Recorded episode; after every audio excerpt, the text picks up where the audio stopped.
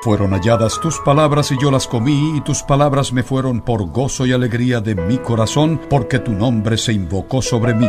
Bienvenidos a la mesa del Señor y participemos del pan de la palabra de Dios. Esta es la Universidad Bíblica del Aire. Vamos a abrir tu palabra, Señor. Danos tu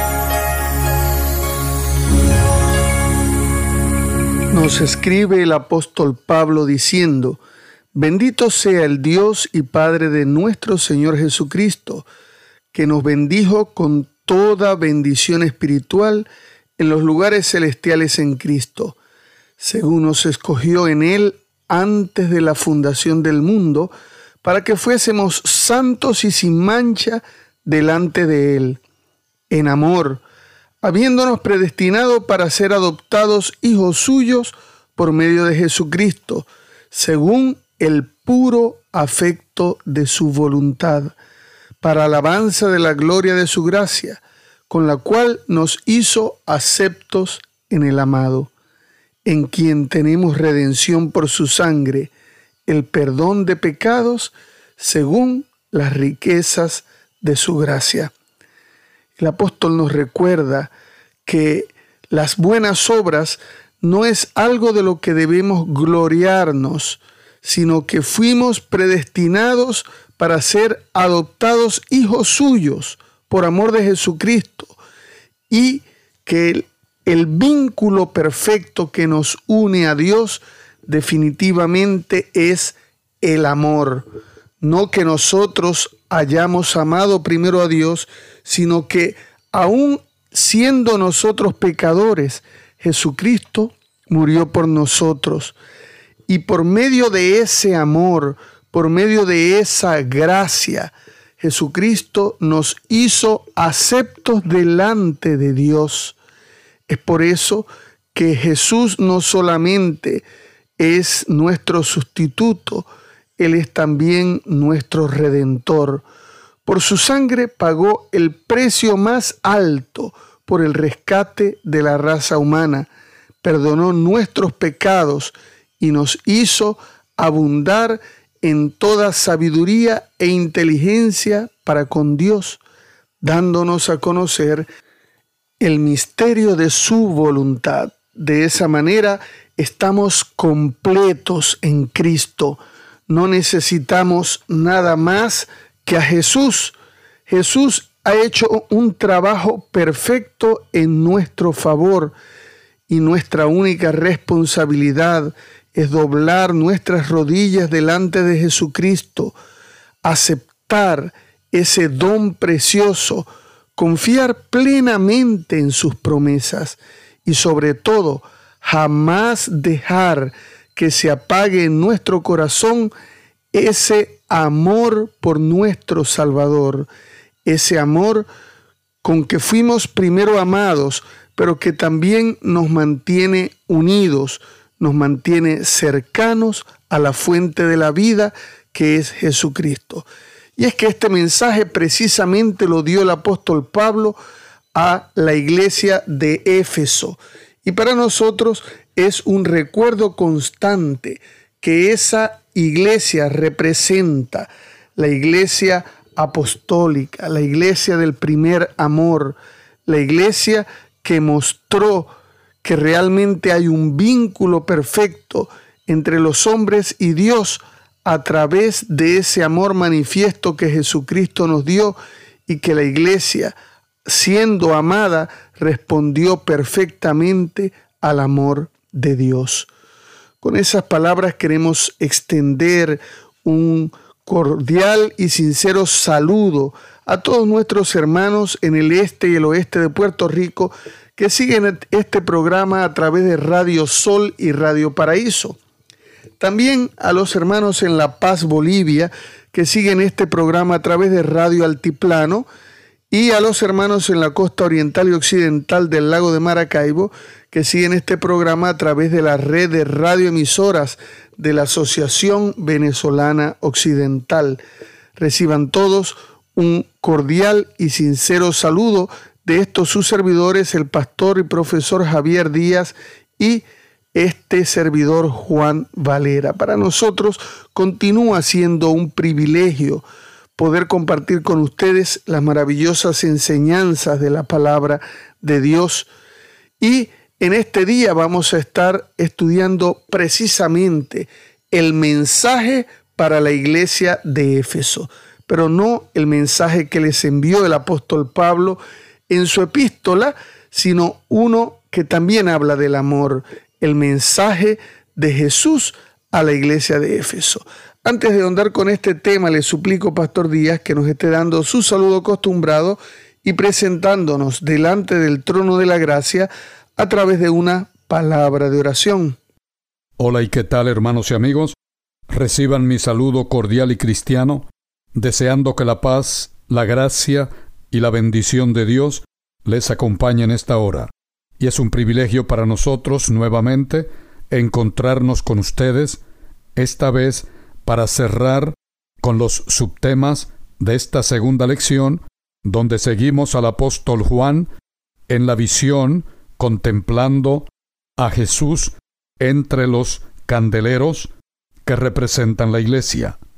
De la misma manera vamos a ver en el día de hoy que Cristo no solo está parado entre los candeleros, sino también caminando entre ellos.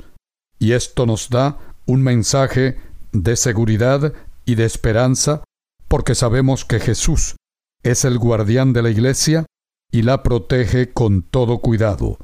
Muy bien, pero antes de iniciar con el análisis para hoy, reitero mi gratitud a cada uno de ustedes que fiel y consecuentemente nos acompañan cada día de cada semana.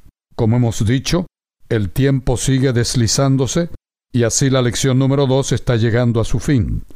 Pero antes de iniciar nuestro análisis, les invito para que tengamos una oración pidiendo la dirección del Espíritu Santo. Oremos. Amoroso Padre Celestial, Dios de toda bondad y misericordia, gracias porque tú te has manifestado y te sigues manifestando en tu pueblo a través del Espíritu Santo, a través de tu palabra. Gracias Señor, porque en estos últimos días podemos ver claramente las señales que la Biblia anticipó sucederían y hoy nos encontramos más cerca de nuestro encuentro con la segunda venida de Cristo.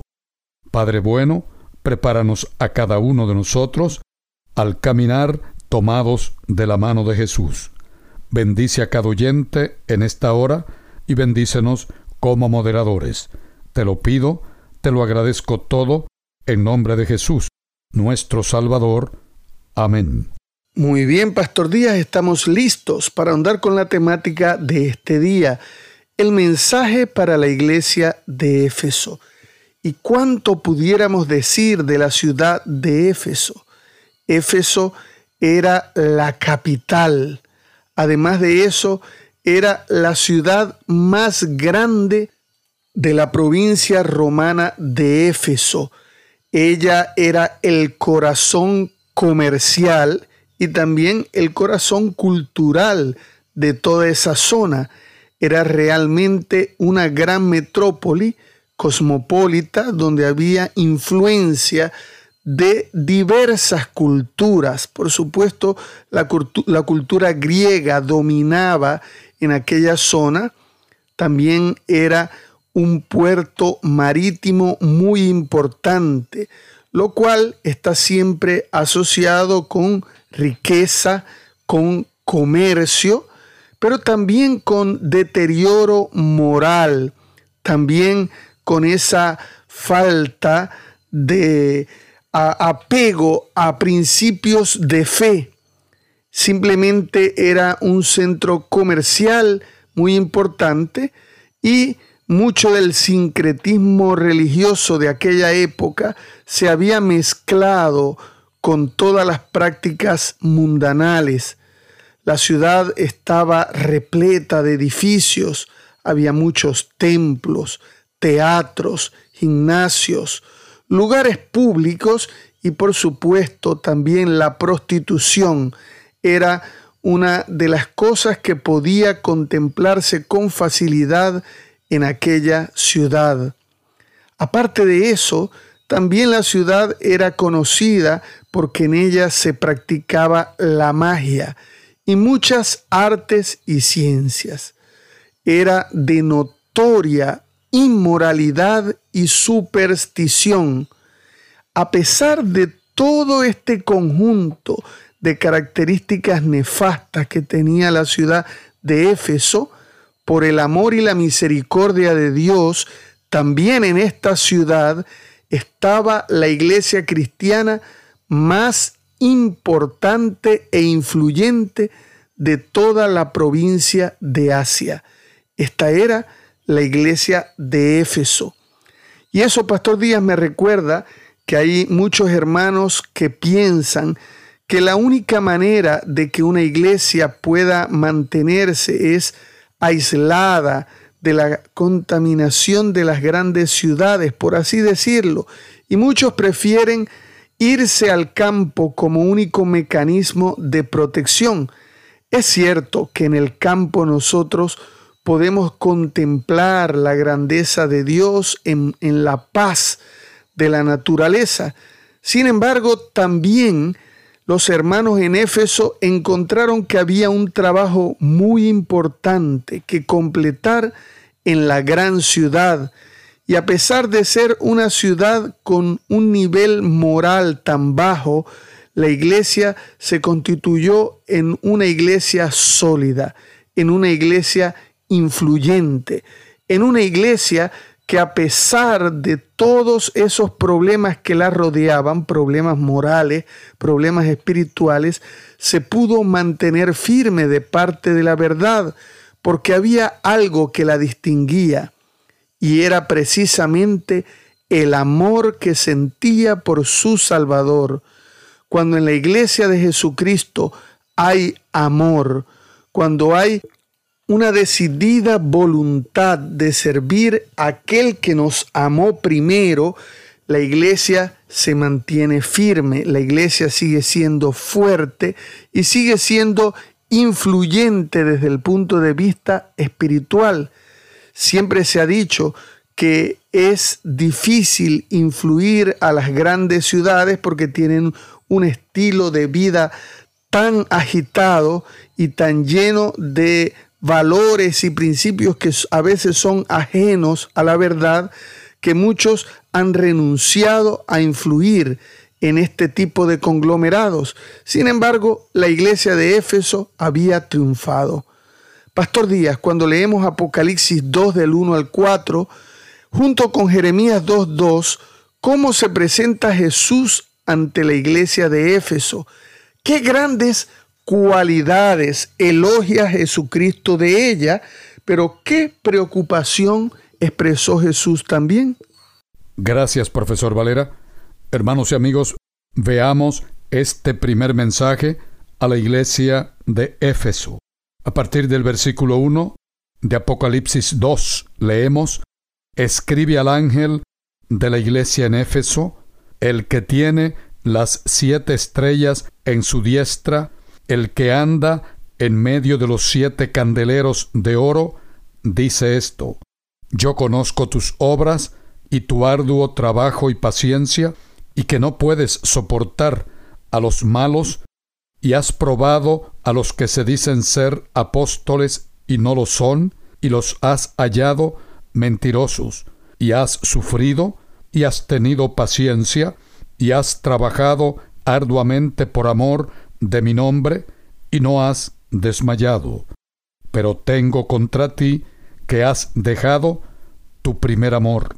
Sí, hermanos y amigos, así cierra este primer mensaje, primero con una felicitación a los creyentes efesios, pero al cerrar su mensaje, el testigo fiel les reclama que tiene contra la iglesia algo muy serio, y es que ellos, aunque fueron muy fieles al principio, llenos de amor y de celo por el Evangelio, ese amor se fue apagando hasta que ya no existía. De la misma manera, como bien decías Juan, allá en el tiempo del profeta Jeremías, en el capítulo 2 precisamente, le dice Dios al profeta, vino a mí palabra de Jehová diciendo, anda y clama a los oídos de Jerusalén, diciendo, así dice Jehová, me he acordado de ti, de la fidelidad de tu juventud, del amor de tu desposorio, cuando andabas en pos de mí en el desierto, en tierra no sembrada. Y a renglón seguido también, al igual que aquí el testigo fiel a Éfeso, el Señor le dice a Jerusalén, pero te has olvidado de tu amor por mí y has apostatado, has adulterado espiritualmente. Sí, hermanos y amigos, qué lamentable es que aunque Jesús se presenta a Éfeso no solamente como vimos parado entre los candeleros que representa la iglesia, sino que ahora en el verso 1 del capítulo 2 dice que Él tiene las siete estrellas en su mano derecha y anda en medio de los siete candeleros. De manera que el Señor hizo provisión para que su iglesia se mantuviera en sintonía con Él, para que no se enfriara su amor. Sin embargo, y a pesar de eso, esta iglesia se olvidó de ese primer amor. La lección es para nosotros. ¿Será que cuando conocimos a Cristo estábamos llenos de entusiasmo, de celo y fervor por el Evangelio, pero que al pasar el tiempo nos fuimos endureciendo y enfriando espiritualmente, de tal manera que a veces somos insensibles no solamente a nuestra propia condición espiritual, sino insensibles hacia los demás. Así que el llamado a Éfeso es el llamado a cada uno de nosotros. Comparto con ustedes este pensamiento de la señora de White en Hechos de los Apóstoles, página 468, donde ella nos dice, Cristo fue presentado como sosteniendo las siete estrellas en su mano derecha.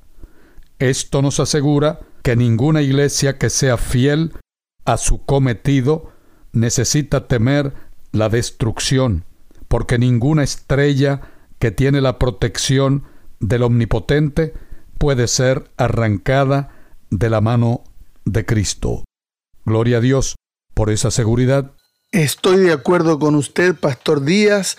Definitivamente que es así, ya que en un principio los hermanos de Éfeso eran conocidos por su fidelidad y por su amor. Eso lo vemos claramente en la epístola que leímos al comienzo de esta lección. Allí en el verso 15, el apóstol Pablo les decía, por esta causa también yo, habiendo oído de vuestra fe en el Señor Jesús y de vuestro amor con todos los santos, no ceso de dar gracias por vosotros, haciendo memoria de vosotros en mis oraciones. El apóstol Pablo había reconocido que realmente los hermanos de Éfeso manifestaban hacia toda la cristiandad amor, un amor que solamente se podía explicar derivado del amor que Jesús les había dado. Ellos habían practicado ese amor para con Dios y podían reflejarlo también hacia el prójimo. A pesar de que la iglesia experimentaba un ambiente tan deteriorado donde se encontraba y al mismo tiempo algunos dentro de la iglesia también se habían dedicado a tratar de deteriorar las relaciones dentro de ella, los cristianos de Éfeso se habían mantenido firmes y fieles. Fueron trabajadores entusiastas en la predicación del Evangelio, con una visión y una misión clara, no podían incluso tolerar a los falsos maestros y aquellos que decían ser apóstoles. Sin embargo, cerca del año 100, precisamente justo cuando se escribe la epístola, ese amor por Cristo y ese amor por sus hermanos comenzó a menguar. Aunque se mantenían firmes y fieles, sin embargo, el amor por Dios se estaba apagando. Y ese amor podía también apagar el resto de las virtudes que ellos habían manifestado hasta ese momento. Es por eso que Jesucristo exalta todo el trabajo, todo el amor que la iglesia había tenido, pero les insta a no dejar morir el primer amor. Ese primer amor que todos hemos experimentado, si miramos atrás y recordamos el tiempo de nuestros respectivos bautismos, cuando estábamos nuevos en la iglesia, cuando habíamos disfrutado por primera vez esas verdades profundas de la escritura y ahora todo empezaba a hacer sentido. Estábamos allí llenos de un corazón ferviente que amaba al Señor y que estaba dispuesto incluso a grandes sacrificios a favor de la causa de Dios. Pero poco a poco el formalismo, poco a poco la rutina dentro de la iglesia fue de alguna manera haciendo que ese primer amor menguara.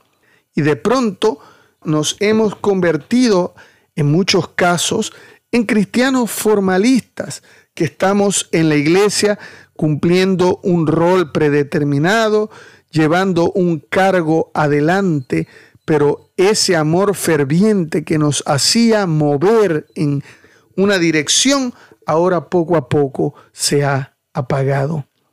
Pastor Díaz, cuando leemos Apocalipsis 2 del 5 al 7, ¿qué tres cosas insta Jesús a hacer para que la iglesia reavive su primer amor y su devoción a Cristo? ¿Y cómo se relacionan estas tres cosas secuencialmente? Bien, profesor, después del diagnóstico dado por Jesús a la iglesia de Éfeso y por extensión a nosotros, entonces Él pasa a dar la solución o el remedio para resolver ese problema espiritual. Y leo en los versículos del 5 al 7, Recuerda, por tanto, de donde has caído, y arrepiéntete, y haz las primeras obras, pues si no, vendré pronto a ti, y quitaré tu candelero de su lugar, si no te hubieres arrepentido.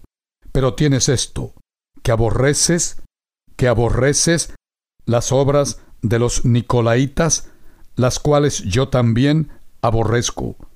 El que tiene oído, oiga lo que el Espíritu dice a las iglesias. Al que venciere, le daré a comer del árbol de la vida, el cual está en medio del paraíso de Dios. En resumidas cuentas, hermanos y amigos, este remedio provisto por Cristo viene a ser la solución si nuestro problema es semejante a la de los cristianos efesios. De modo que para mantener esas virtudes y evitar esos errores, nosotros necesitamos seguir este consejo inspirado y las tres recomendaciones son que recordemos nuestro primer amor, segundo, que nos arrepintamos y tercero, que obremos correctamente sin transigir con el mal, con el pecado. Una vez más estoy de acuerdo con usted, Pastor Díaz, ya que proféticamente la situación de la iglesia de Éfeso corresponde a la situación general y a la condición espiritual de la iglesia aproximadamente entre los años 31 y 100 después de Cristo. La iglesia apostólica, la iglesia de ese primer amor, la iglesia que se fundó desde Jerusalén y se expandió por los movimientos misioneros hacia todo el mundo conocido. Era una iglesia que en general se caracterizaba por amor y fidelidad al Evangelio. No solamente la iglesia local de Éfeso, sino muchas iglesias en ese periodo apostólico fueron de alguna manera eh, mostradas, por ejemplo, por el apóstol Pablo como iglesias llenas de amor. Pero a finales del siglo I, ya hacia el año 100, la iglesia comenzó a perder la llama de su primer amor y con ello se empezó a apartar de la sencillez y la pureza del Evangelio. Es por eso que la iglesia necesitaba mantenerse firme, velando, atenta a que ese primer amor pudiera mantenerse vivo. Porque si la iglesia dejaba perder ese primer amor, definitivamente iba a perder gran parte del significado de lo que es ser parte de la familia de Dios. Imagínense que nuestros hijos dejaran de amarnos, pudieran seguir tratando de obedecernos, pero la relación va a ser totalmente diferente. Si no hay amor, entonces no hay una entrega total y una disposición a servir genuina. Pastor Díaz, usted que ha dirigido congregaciones, que ha estado siempre en la obra, trabajando al frente de muchas iglesias, ¿qué podría usted recomendarnos cuando hay una iglesia que no es una iglesia que está en pecado, es una iglesia que simplemente eh, vive en el formalismo cristiano y posiblemente en la frialdad. ¿De qué modo el consejo de Jesús a la iglesia de Éfeso puede ayudar a una iglesia en esa situación? En primer lugar, compañero, lo que debemos reconocer hoy que como hijos de Dios que nos ha tocado vivir en este tiempo tan difícil, aún en nuestras iglesias no somos inmunes a caer en la misma situación de los efesios. Y nosotros los adventistas del séptimo día debemos estar en guardia, ya que muchas veces con una manifestación no controlada de nuestro celo religioso, le estemos le estemos dando más importancia a la forma de nuestra religión que al espíritu con el cual vivimos y nos tratamos los unos a los otros. Qué bueno sería, hermanos y amigos, si fomentáramos más el amor que Cristo exhibió al relacionarse con las personas. Hace mucho tiempo leí un pensamiento de la señora de White que decía que los hombres pueden rebatir nuestros argumentos y nuestros razonamientos, pero que un acto de amor es un argumento que nadie puede contradecir ni rebatir. Aparentemente allá en la iglesia de Éfeso, como podría suceder con nosotros, los hermanos se concentraron tanto en la forma que olvidaron la sustancia, y de esa manera uno cae en una frialdad e indiferencia hacia las luchas que otros están librando en su vida espiritual. De modo que, profesor, en síntesis nosotros podemos indicar que para que la Iglesia crezca espiritualmente, debemos pedirle al Señor Jesús, Señor, ayúdame a compartir el amor que tú extiendes hacia mí para con mis semejantes. Otra vez, hermanos y amigos, ese triple consejo de Jesús a Éfeso sigue siendo válido para nosotros hoy. Recuerda tu primer amor, arrepiéntete y haz lo correcto con los demás. Como dice Pablo a los Gálatas, considerándote a ti mismo, no sea que entonces podamos estar haciendo lo mismo que cuestionamos en los demás. No olvidemos, Jesús es nuestro único juez y abogado. Pastor Díaz, definitivamente que ese consejo de Jesús a la iglesia de Éfeso es un consejo válido para toda iglesia que sigue trabajando, pero que ha entrado en un ciclo de formalismo, que ha dejado que la rutina se haga cargo de las actividades de la iglesia y ha perdido algo muy importante en su seno, el primer amor por Jesucristo. Debemos mantener vivo el amor por nuestro Dios. Debemos mantener vivo ese sentimiento y ese principio que nos une a Jesucristo él dio su vida por nosotros. Él nos amó primero a nosotros y nos corresponde luchar por ese amor tan grande que Dios ha manifestado, no dejándolo morir, no dejándolo dormir. De esa manera estamos llegando al final del estudio de esta semana, no sin antes recordarles que mañana viernes tendremos nuestro acostumbrado resumen semanal. Están todos invitados a participar en él. Vamos a orar. Padre Santo que estás en el cielo, en el nombre de Jesús, ponemos nuestras vidas en tus manos. Dirígenos. Permite que nuestro corazón permanezca lleno de tu amor y que estemos dispuestos a compartirlo con otros. Es una bendición, mi Dios, que te rogamos sabiendo que en ti hay poder, en el nombre de Jesús. Amén.